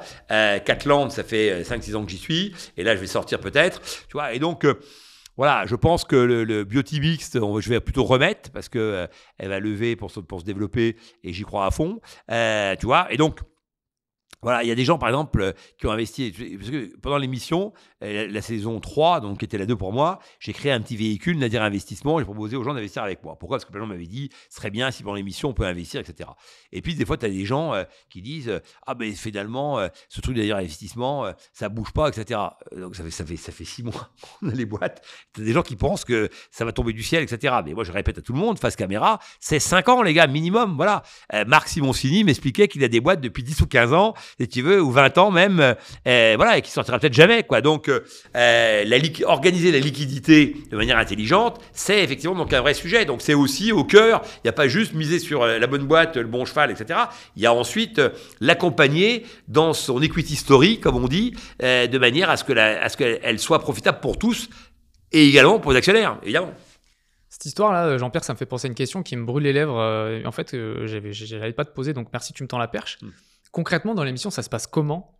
Il y a le pitch, il demande une valo, vous vous positionnez et après, il se passe quoi? Alors attends, parce que c'est plus complexe que ça. C'est-à-dire qu'en fait, il faut rappeler que premier acte, donc dans l'émission, donc on n'a aucune info sur les dossiers. on arrive le matin, à 8h du mat, on nous met un coup de peigne, donc un peu de barbe, un peu le barbier. Donc, euh, euh, et, euh, et voilà. et d'ailleurs, toi, excuse-moi, je te coupe, on te demande d'avoir une une enveloppe? Une enveloppe au moins dédiée sur l'émission? Non, en fait, ils savent que bon, là, ils ont un, ils ont un, panel d'investisseurs qui a priori investissent. Et donc euh, ils n'ont pas ils ont, ils ont, pas cette question. Et moi je me l'étais posé avant avant d'accepter l'émission. Parce que quand j'ai accepté de faire l'émission je me suis dit bah ok mais est-ce que j'ai les moyens euh, tu vois d'investir? D'autant que moi j'avais en tête le modèle américain tu vois parce que nous ici en France on est des petits millionnaires. Euh, aux États-Unis c'est des milliardaires. Donc euh, les gens te disent ah mais Shark Tank ça a notre gueule. Bah ça a notre gueule sur les investissements. Puis ça a notre gueule aussi sur euh, alors Anthony joue un peu ce un peu ce rôle là mais bon c'est vrai que eux ils rentrent dans le pif ils sont très business. Voilà, nous, il y a une part d'émotion. Euh, bon, on est, on a le storytelling est un peu, est un peu différent et englobe pas que que que que du chiffre d'affaires. Mais euh, mais mais ce qui est certain, c'est que moi, je m'étais dit, la saison, la, saison que j'ai faite, je vais faire la moitié des cas et je vais investir 500 000 euros. Voilà, J'avais fait un calcul dans les, les, les, tickets sont entre 50 et 150 000. Bon, euh, et, euh, et euh, globalement, donc moi, je viens avec 500. Bon, à la fin, je m'étais engagé sur 800 et comme j'ai été viré d'un deal ou deux, parce que souvent les gens disent ah oui, mais à la fin, est-ce que vous avez été au bout? Mais des fois, c'est pas nous qui allons pas au bout, c'est les, les, les, les, candidats qui veulent plus. Donc, donc, il faut avoir en tête que tous les cas, tous les cas existent. Donc, en tous les cas, on arrive, on ne connaît pas donc le on rentre sur le, sur le, plateau et on voit un décor et on doit deviner. Donc on, dit, on peut, on peut d'ailleurs ne pas deviner, puisque finalement, on a, on a la, révélation assez vite. enfin, voilà, c'est un, petit jeu entre nous, on essaie de savoir de, quoi ça parle. Donc euh, voilà, s'ils apprennent que tu pourrais avoir rencontré cette boîte dans ton parcours, ils te sortent. C'est pour ça qu'on est 6 pour 5 fauteuils, ou euh, des fois c'est même des saisons 7. La première saison, on était, 6, la deuxième saison, on était 7. La troisième, là, on était 6. Bon, voilà, et donc ça tourne. Bon. Et donc, euh, donc arrivent donc euh, les pitchers. Bon, en général, donc euh, euh tu as, un duo. Évidemment, tout existe et donc tu as des gens seuls, etc. Mais globalement, tu as souvent un duo. Quand tu as un duo, tu as souvent une nana donc et un mec. Et quand tu as une nana et un mec, c'est souvent la nana qui parle en premier et qui dit bonjour, je m'appelle Martine. Je suis accompagné donc de Philippe. Donc je suis la fondatrice de tel truc et Philippe donc est, mon, associé. Et ensemble, donc on a créé la boîte lacetrecyclé.com qui en fait, a pour vocation donc, à réutiliser euh, euh, les cordes maritimes pour faire du lacet. Bon, j'invente un truc, hein, ça n'existe pas, mon, mon, mon, pitch là, mais voilà.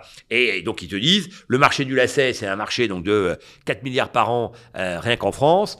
sur ces 4 milliards, l'industrie est structurée comme ci, comme ça, et il y a un segment sur le lacet donc biodégradable qui ou de, de recyclé et qui effectivement donc aujourd'hui est pas traité. Et donc nous, c'est ça qu'on adresse. Et aujourd'hui, les grandes marques de sport, Nike, Reebok etc., veulent toutes ce genre de trucs, ou Fago, je sais pas quoi, bon voilà. Bon, très bien. Donc euh, Veja, euh, voilà, il, tu vois, et, bon, ok, donc, euh, alors après, et, ça s'arrête comme ça, et tu dis, et nous, donc, alors, il, termine en disant, et donc on cherche 300 000 euros pour, effectivement, donc, 10%, voilà. Et donc, on n'a pas le droit de négocier le montant. Donc moi, la première fois que j'ai fait l'émission, j'ai commencé par négocier le montant. Et donc là, on m'a dit, mais non, t'as pas le droit, on t'a expliqué 100 fois. J'ai dit, ah bon, bah, j'ai pas compris. Bon, très bien. Parce que tu es tenté de dire, ouais, votre truc, moi je mettrais plutôt 150 000, etc. Donc alors tu as le droit de dire, on y va à deux, 150 000 chacun, mais on doit, on doit leur donner leurs 300 000. Voilà. Ou c'est 0 ou 300.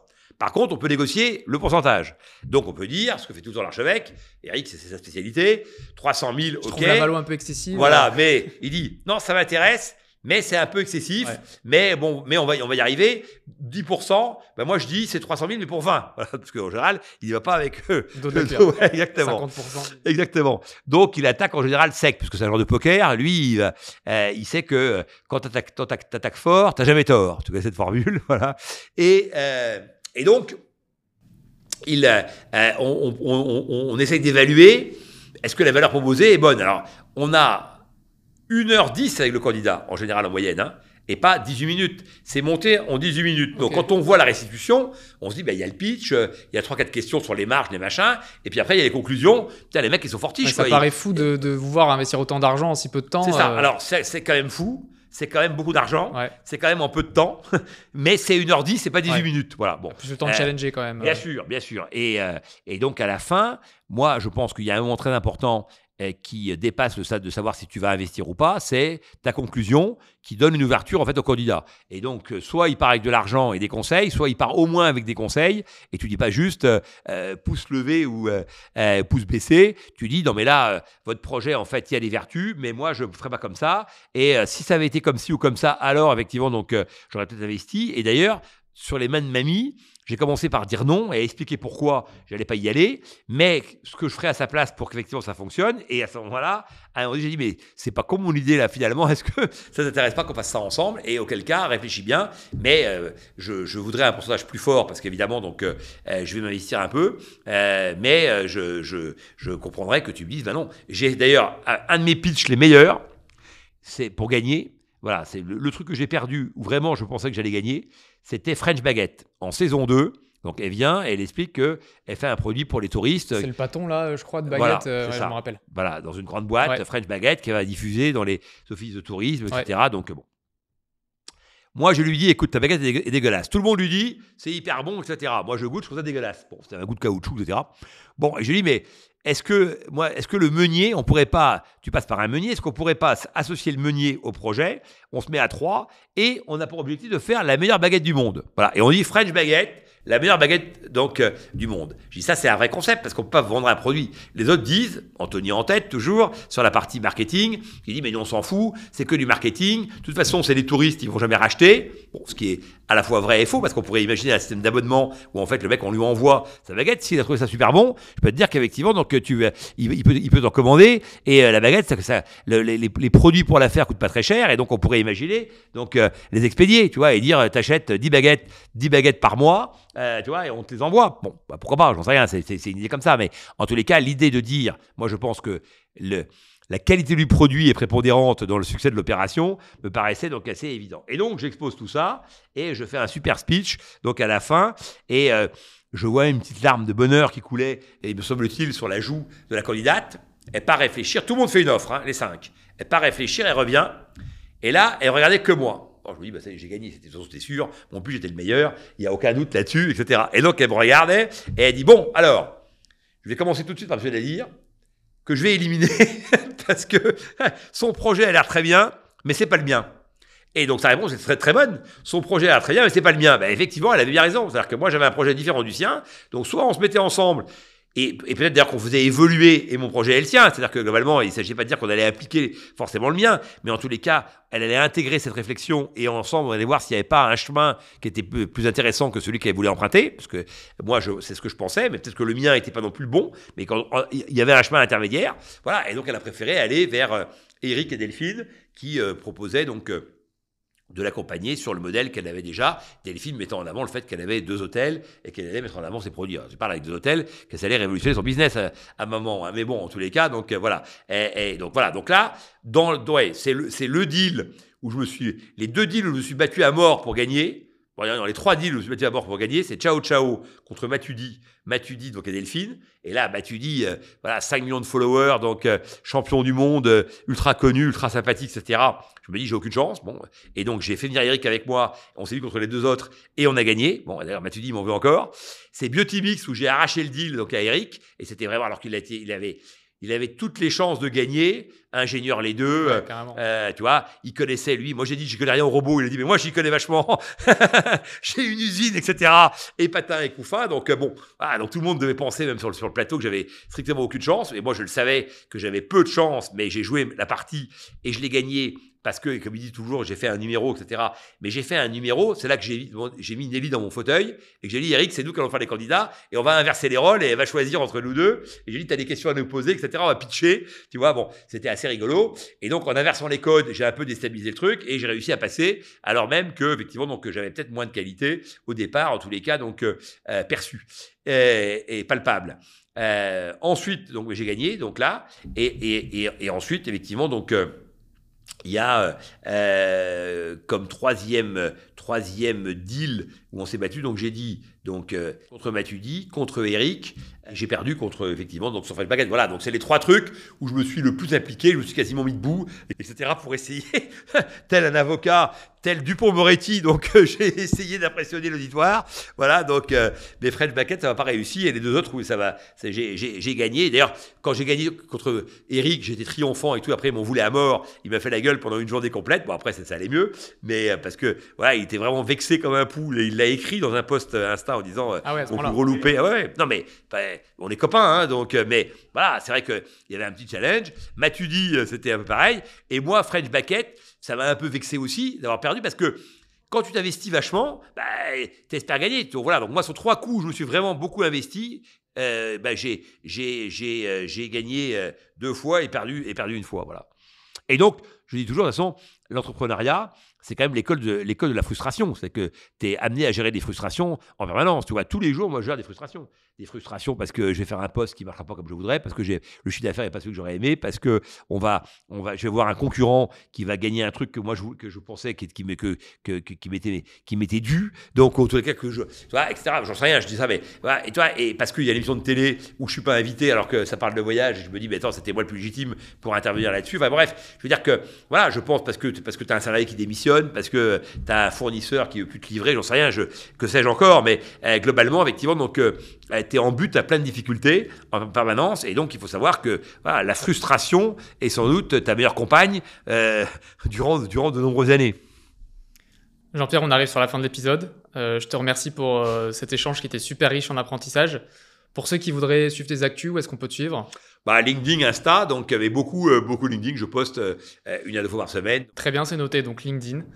Merci d'avoir écouté cet épisode jusqu'au bout. Si vous a plu, n'hésitez pas à mettre un like sur YouTube et à vous abonner à la chaîne et sur les plateformes d'écoute. Une note 5 étoiles Apple Podcast et abonnez-vous pour ne rater aucun épisode. Merci, à bientôt. À bientôt Jean-Pierre. À très vite. J'espère que l'épisode t'a plu et qu'il a été riche en apprentissage. Si c'est le cas, je t'invite à le partager avec ton réseau et à laisser une note 5 étoiles sur ta plateforme d'écoute préférée. Pour être informé des prochaines sorties et recevoir plus de conseils, abonne-toi. En attendant le prochain épisode, si tu as besoin d'être accompagné pour mieux investir et structurer ton patrimoine, tu peux contacter The Wealth Office en te rendant sur thewealthoffice.co. À bientôt.